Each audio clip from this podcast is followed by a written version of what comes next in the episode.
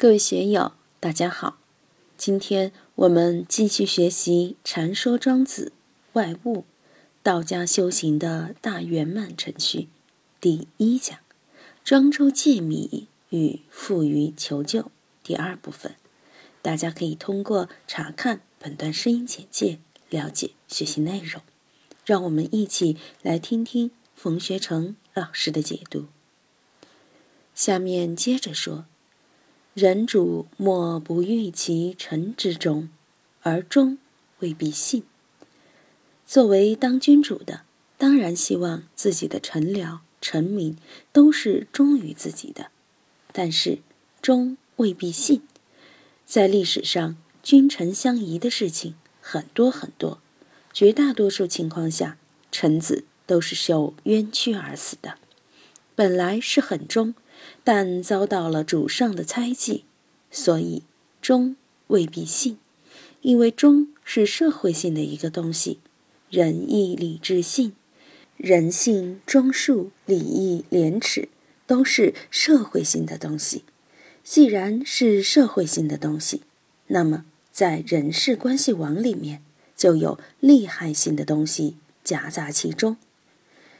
人性忠恕、礼义廉耻。在提倡的时候肯定是对的，但是在提倡以后，大家都去追逐这么一套政治理念，那么假冒伪劣、弄虚作假、自我包装、乱搞一气的现象肯定就层出不穷。所以，人性忠恕、礼义廉耻这一套东西，提倡是一回事，在实践上，在社会中，往往。就会流于虚伪，这也是道家学说死死扭住儒家人性中术这一套大家批判的原因，并不是人性中术不好，儒家的礼仪不好，而是提倡以后能够履行人性中术、礼义廉耻的人是少数，永远是少数，大多数是在玩人性中术，都在虚伪之中。都在刻意的去包装，刻意的去造假，这是一个必然的社会现象，因为必定是圣人少，君子少，庸人多，小人多嘛。刻意的提倡人性中恕这一套，大家也不得不紧紧不跟。孔子说：“君子之德风，小人之德草。草上之风必厌，必验的过程。”往往就是弄虚作假的过程，这也必然带来了忠未必信的麻烦。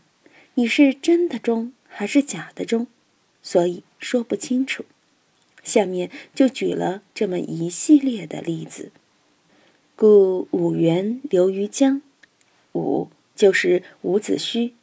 大家知道，伍子胥帮助吴国称王称霸，成为春秋末期的霸主。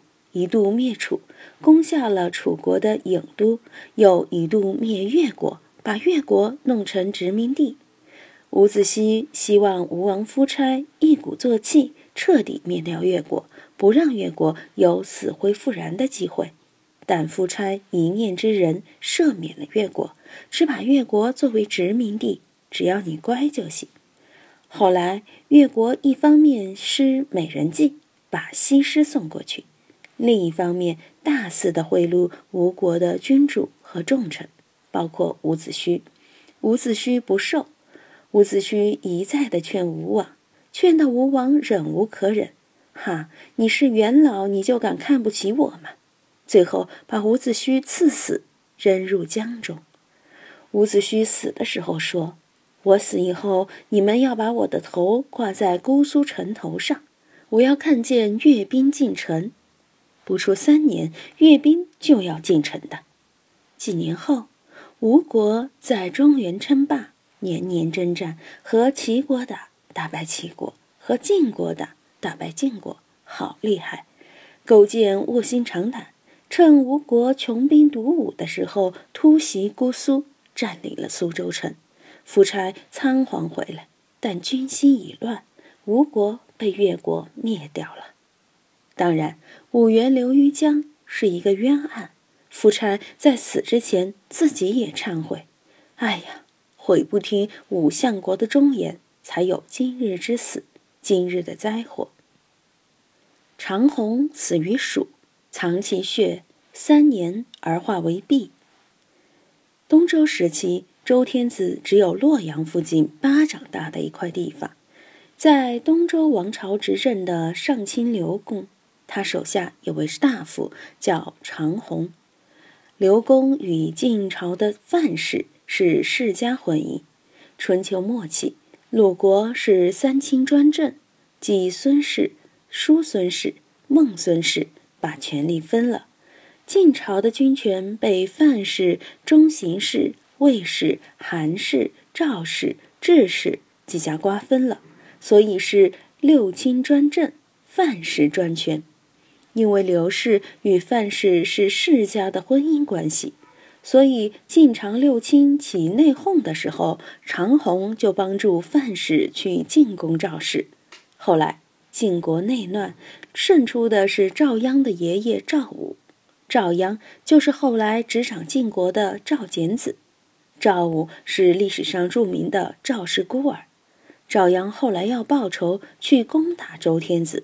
周天子没有办法，就把长虹杀了。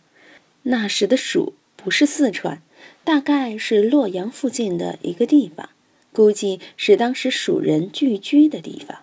这也是个冤案，他的家人就把他的血藏起来，三年化为了碧玉。这也是中国历史上很精彩、很动人的故事。今天就读到这里，欢迎大家在评论中分享所思所得。我是万万，我在成都龙江书院为您读书。